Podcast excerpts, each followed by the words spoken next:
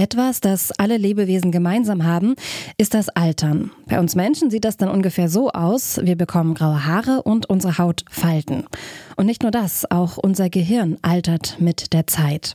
Wie genau das passiert, das ist allerdings noch gar nicht so wahnsinnig tief erforscht. Wo steht da die Forschung momentan und was bringt uns die Altersforschung am Gehirn generell? Darum geht es heute hier im Forschungsquartett. Mein Name ist Sarah Marie Plikat. Hallo, schön, dass ihr zuhört.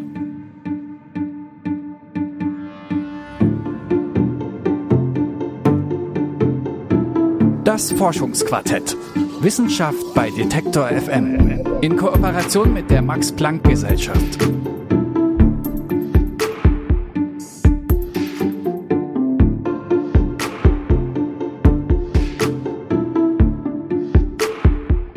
Alzheimer. Das ist eine altersbedingte Erkrankung, an der schon länger geforscht wird. Bei dieser Krankheit, da sterben nach und nach Zellen im Gehirn ab.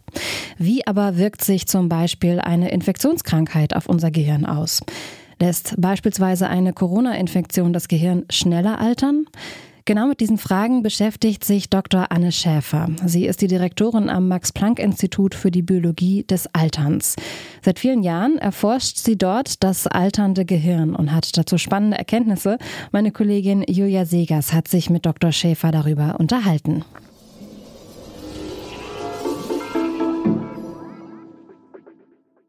Guten Tag, Frau Schäfer. Hallo. Dass ein Mensch älter wird, das kann man ja äußerlich immer ganz gut erkennen. Es gibt da so Anzeichen wie Falten in der Haut oder die Haare, die immer grauer werden. Kann man denn unserem Gehirn auch das Altern ansehen oder wie wirkt sich der Alterungsprozess auf das Gehirn aus? Also Sie haben da was ganz Interessantes angesprochen. Wir sind unglaublich gut darin, äh, an äußeren Phänotypen oder Anzeichen äh, ziemlich schnell zu entscheiden, in welcher Altersgruppe wir Personen oder auch Haustiere einschätzen. Und das sind eben äußere Merkmale. Es sind aber auch Beweglichkeiten und äh, äh, die Körperhaltung, ähm, die Schnelligkeit von Bewegung, die wir alle dann zusammennehmen, um zu einzuschätzen, wie alt ein Mensch ist. Von außen können wir natürlich sehen wir Verhalten. Ähm, wenn wir das Gehirn uns von innen angucken würden, wären da erstmal keine großartigen Veränderungen. Also es sind die Neurone, die Nervenzellen, mit denen wir geboren werden, die werden, sind generiert, wenn wir, wenn wir uns entwickeln. Die bleiben mit uns unser ganzes Leben. Und den sieht man nur, wenn man wirklich in sie reinguckt an, dass sie vielleicht schon ein bisschen älter sind. Ähm, wenn es natürlich dann zu Altersbedingungen Erkrankungen bekommt, dann ist das ein bisschen anders. Dann kann man schon sehen, zum Beispiel, was jedem wahrscheinlich bekannt ist, ist die Alzheimer-Erkrankung, wo es dann zur Ansammlung von Plaques kommt. Da ist die Diagnose relativ klar. Das ist altersbedingt oft, aber auch genetisch und das kann man sehr deutlich sehen.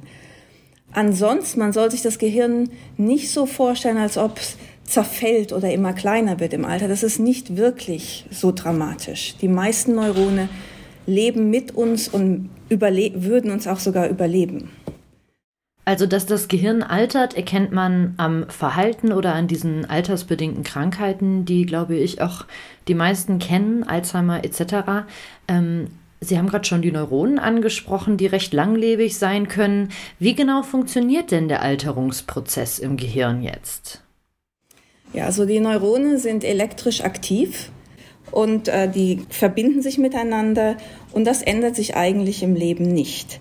Ähm, was sich im Alterungsprozess ändern kann, ist die Geschwindigkeit, wie diese Neurone miteinander kommunizieren und die Präzision, welches Neuron wann wie aktiviert wird. Und das ist eigentlich äh, unterstützt von einer Gruppe von Zellen, die wir grob die Gliazellen nennen. Da sind ähm, 50 Prozent der Zellen im Gehirn sind nicht Neurone, sondern Gliazellen und die unterstützen die Funktion der Neurone. So, die können die Neurone füttern, die äh, geben ihnen Glucose oder Zucker äh, oder Energie. Sie können die Neurone insulieren und dafür führen, dass die elektrischen Signale wie von so einem, einer Abdichtung äh, an den Leitungen besonders schnell dann weitergeleitet werden können. Ähm, und sie können sogar die Aktivität der Neurone regulieren. Und da kann es dann eben auch im Alter zu Problemen kommen, wenn diese Gliazellen bei anderen oder von anderen Signalen aktiviert werden. Die können eben auch Entzündungen entdecken oder Zerstörungen im Gehirn oder Schäden oder Durchblutungsunterschiede äh, äh, und können dann den Neuronen ein, ein, ein Signal geben, das nicht mehr richtig äh, diese Kreisläufe funktionieren lässt. Das heißt, die, die Zusammenarbeit zwischen Neuronen und Glia, die in dem jungen Gehirn äh, ganz toll aufeinander angepasst ist, kann im älteren Gehirn sich verändern und dann zu leichten Störungen führen.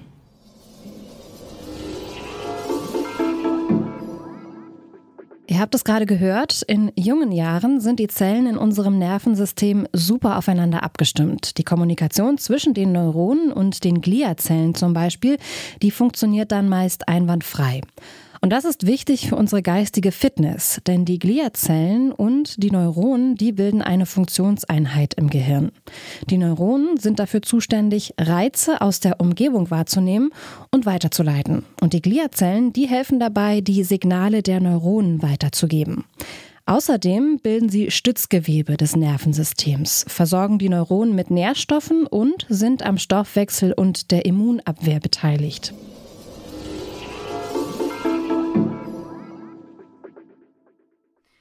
Etwas, das uns ja schneller altern lässt, als es genetisch vorgesehen ist oder das uns schneller altern lassen kann, ist ein ungesunder Lebensstil zum Beispiel. Rauchen, Alkohol, wenig Bewegung und ungesunde Ernährung. Das sind ja alles Dinge, die Krankheiten auslösen können und den Alterungsprozess auch beeinflussen können.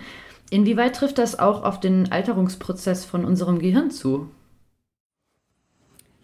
Alle ähm, ungesunden Lebensarten wirken sich gleichzeitig natürlich aufs Gehirn aus. So, die Durchblutung ist ganz wichtig. Das Gehirn ist eins der meist durchbluteten Organe und ist sogar sehr abhängig von äh, der Durchblutung, dass die funktioniert. Wenn es zur Arterienverkalkung kommt, aufgrund zu fettigen Essen oder zu wenig Bewegung, all die Dinge können eben zur schlechten Durchblutung des Gehirns zuführen. Und das ist oft der erste Schritt, dass es eben zu diesen Veränderungen kommt, dass Gliazellen aktiviert werden, dass es die Neurone nicht genug Zucker aus dem Blut bekommen oder Energiestoffe. Da ist das Gehirn nicht anders als andere Organe, aber ist vielleicht sensitiver, weil es abhängiger ist. Es kommt dann noch zu, äh, im, im positiven Sinne, zur Gehirn, um das Gehirn jung zu halten, was sich gezeigt hat, was sehr gut Auswirkungen hat, ist, äh, was äh, viele Leute unter Caloric Restriction oder reduzierter Kalorienaufnahme verstehen, ähm, dass es eben dem Gehirn, die Idee ist, es gibt dem Gehirnzellen Momente, wo sie sich selber reinigen. In, während dieser Fastenzeit können die Zellen fangen an, die Proteine oder die, die Baustoffe, die sich in ihnen aufbauen, dann äh, selber abzubauen, weil es nicht genug Nahrung von außen gibt. So kann man sich das fast vorstellen. Ähm, und Bewegung, die das, die Hirndurchblutung anregt, aber auch die, ähm, den neuronalen Stammzellen. Also es sind so ganz wenige Zellen im Gehirn haben die Möglichkeit, sich noch zu teilen. Aber es ist wirklich ganz limitiert und nur in bestimmten Gehirnregionen. Und viel Bewegung aktiviert diese Stammzellen länger sich teilen zu können. Also es gibt da verschiedene, ich würde sagen, gehirnverjüngernde Maßnahmen, die wir alle aktiv angehen können, die uns generell helfen, das Gehirn besser durchblutet zu behalten, besser mit Nährstoffen und äh, auch die Zellen im Grunde in einem jüngeren Zustand zu halten. Wie ist es mit solchen Geschichten? Also Sport ist ja gut für unseren Körper. Wie ist es mit so Denksportaufgaben? Kann auch das positive Einflüsse auf unser Gehirn haben? Die Idee ist auf jeden Fall. Und äh, was äh, sehr spannend ist, ähm, im, Ge im Gebiet von Denksport und neuen Dingen lernen. Es ist eine, diese ganz bestimmte Gliazelle, die wir auch den Oligodendrozyten nennen oder die, ähm, die, die, die weiße Substanz des Gehirns macht, die eben die Neurone insuliert. Und äh, wenn man Denkspiele macht, jonglieren lernt, neue äh, Anforderungen an das Gehirn bringt, hat man gesehen, dass diese Zellen sich neu entwickeln und zu neuer Myelinisierung oder weißer Substanz führen. Das heißt, alles, was das Gehirn trainieren kann, im Prinzip hält das System mehr plastisch oder aktiviert das System und äh, kann im Grunde genommen sich nur äh, positiv auswirken.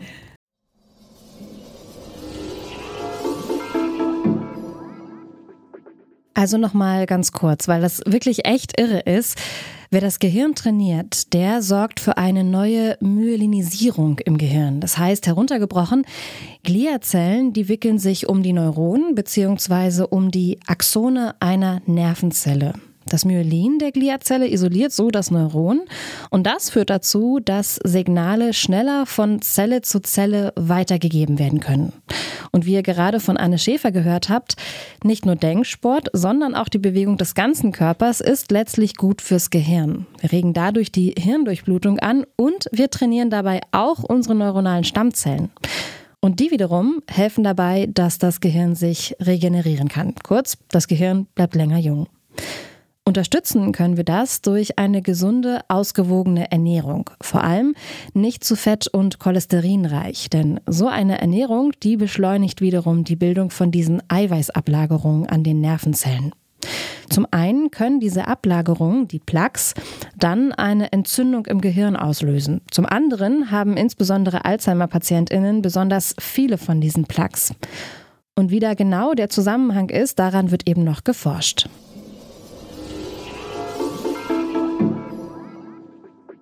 Sie untersuchen ja vor allem den Einfluss von Infektionen und Entzündungen in Zusammenhang mit dem Altern des Gehirns. Ähm, was haben Sie bisher so dabei herausgefunden? Was sind so Kernelemente, äh, die Ihre Forschung bisher hervorgebracht hat? Die zwei großen Systeme, die wir im Körper haben, ist einmal das Gehirn oder das äh, zentrale Nervensystem, wie wir es nennen, und das Immunsystem. Das Nervensystem besteht, wenn wir drüber nachdenken, hauptsächlich aus eben Nervenzellen. Aber ich habe schon gesagt, auch diese Gliazellen, äh, die man nicht vergessen darf. Das Immunsystem besteht hauptsächlich aus Immunzellen. Das äh, Interessante an den beiden Systemen ist, dass die sehr viele Prinzipien haben, die sie sich teilen. Es sind beide Systeme, die lernen können, die Erinnerungen haben. Erinnerungen im Gehirn sind klar, aber auch das Immunsystem erinnert sich an Pathogene oder Viren, die es schon mal gesehen hat. Das heißt, so trainieren wir in jungen Jahren das System, um uns dann zu schützen. Beide Systeme sind dafür da, um uns um unser Überleben in der Umwelt zu schützen, um Gefahren zu erkennen und sie entweder zu bekämpfen oder ihnen auszuweichen. Und beide Systeme benutzen sehr ähnliche Moleküle in der Kommunikation. Die Kommunikation ist sehr schnell benutzt äh, Moleküle, die im Blut transportiert werden oder die äh, ausgeschüttet werden von den Nervenzellen. Und das Spannende ist jetzt, wie diese beiden Systeme miteinander kommunizieren. Und das, was einem vielleicht am offensichtlichsten ist, dass wenn man einen viralen Infekt wie die, die, eine Erkältung, die zum Beispiel in der Lunge sitzt, bekommt, reagieren wir mit einer mit einer Antwort äh, im Körper, die auch den, das Gehirn involviert. Und das nennen wir die sogenannte Sickness Behavior. Also dieses typische Verhalten, wenn man sagt, ich habe das Gefühl, ich werde krank oder ich bin krank, was im Grunde genommen Verhaltensweisen und Gefühle induziert, wie ich ziehe mich zurück, ich habe keinen Appetit, mir tut alles weh ich fühle mich extrem müde, ich kann mich nicht konzentrieren, ich kann mir nichts merken, ich möchte eigentlich nur schlafen, ich ziehe mich sozial zurück. All das sind äh, äh, neuronal oder Nervenzellen gesteuerte äh, Verhaltensweisen, die eben induziert werden durch die Entzündung in der Lunge. Und das ist eben sehr spannend, wie das miteinander zusammenhängt. Und in vielen Fällen kommt es eben auch zur verringerten Erinnerung oder dass man sich nichts mehr merken kann ist oder zu müde ist zu lernen und die Aufmerksamkeit reduziert ist. So die Idee, dass das während der aktuellen Infektion passiert, das ist für uns alle eigentlich relativ äh, gänglich. Wir ziehen uns dann zurück, legen uns für zwei, drei Tage ins Bett und hoffen, dass es uns danach wieder besser geht. Und sobald die Infektion aus dem Körper weg ist, das Immunsystem hilft, geht es uns auch wieder besser. Die Kommunikation zwischen den beiden Systemen besteht jetzt, dass wir im Gehirn Zellen haben, die eigentlich dem Immunsystem dazugehören. Die sind Zellen, wie sie im Immunsystem produziert werden, vom Immunsystem produziert werden, aber sie landen in unserem Gehirn, wenn wir, wenn wir Babys sind, wenn wir uns entwickeln und werden eben integriert. Diese Zellen heißen Mikrogliazellen und sind eigentlich Immunzellen, die Pathogene erkennen und Entzündungen hervorrufen. Im Gehirn haben sie eine ganz spezielle Funktion und das ist, wo wir viele von unseren Entdeckungen gemacht haben. Sie können nicht nur Entzündungen entdecken und äh, Viren oder Bakterien, die ins Gehirn kommen und da nicht sein sollten, bekämpfen, sondern sie interagieren auch ganz, ganz eng mit den Nervenzellen und modulieren diese Nervenzellen. Und das ist diese spannende Verbindung, wo eine Immunzelle unseren Nervenzellen im Grunde genommen sagt, was sie machen müssen. Und wir denken, dass eben gerade in diesen Bereichen diese Mikroglia sehr wichtig sind, und vielleicht auch zu diesen Langzeitverhaltensveränderungen, die wir jetzt nach Covid in vielen Patienten sehen, eben führen können, weil sie diese Verbindung sind zwischen dem Immunsystem und der körperlichen oder der peripheren Entzündung und den Nervenzellen im Gehirn. Können Sie da Beispiele geben für die Verhaltensveränderungen, die Sie gerade angesprochen haben?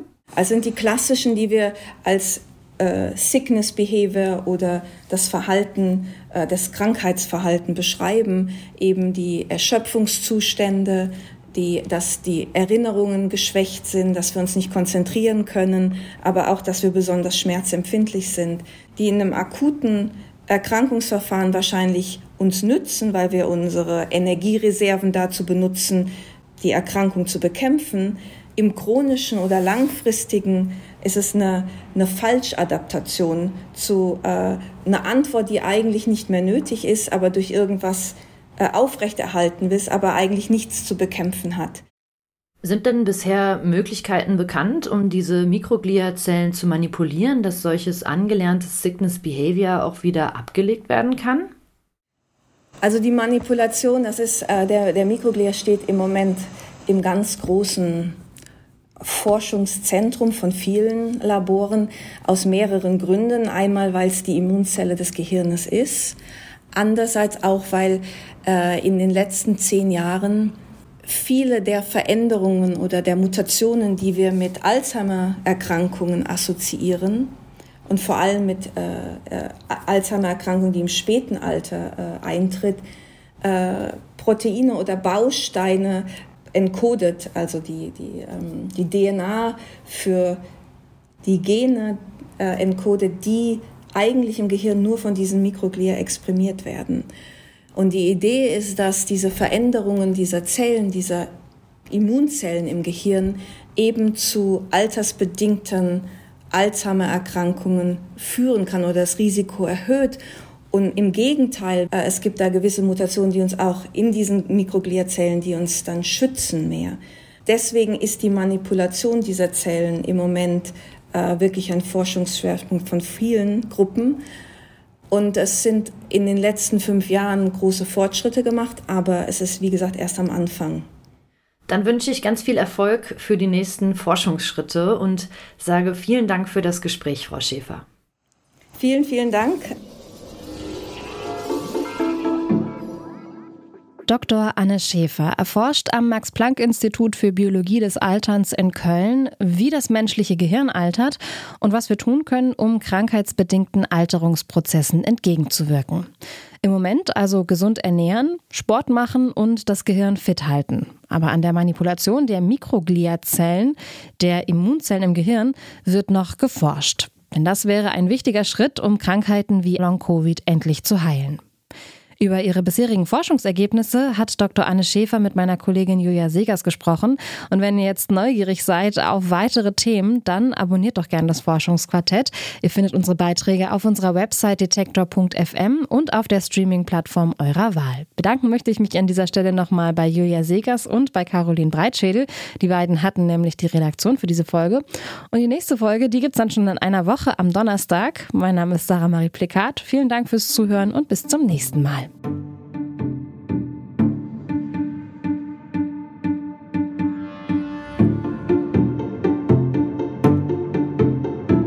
Das Forschungsquartett.